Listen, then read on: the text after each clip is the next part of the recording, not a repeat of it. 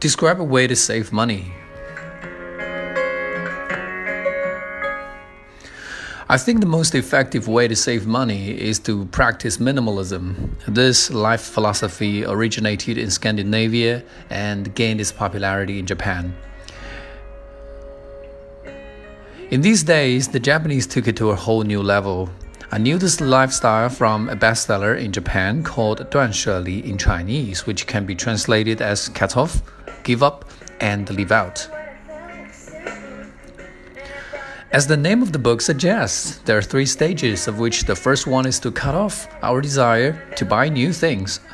Thanks to the advertising industry, we more often than not are impulsive to buy the things that we are not going to use in the future and leave them gathering dust.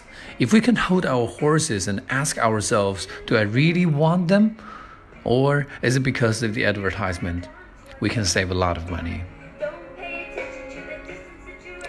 And the second step is to give up the spare items in our lives. When we have too many spare items at our home, which we don't use for a long time, they're worth nothing to us. But if we can sell them as secondhand goods, we can earn some cash. If we can donate them or even throw them away, not only do we feel good, but also we can create more space in our home.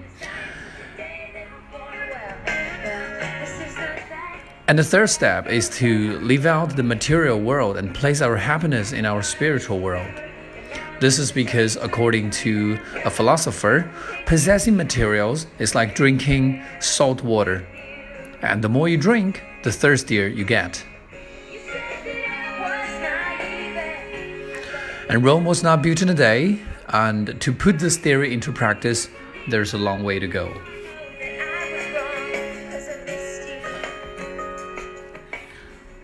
获取本篇口语文稿，请访问网站 www 点 ielts 零七三幺点 com。Thank you for your attention.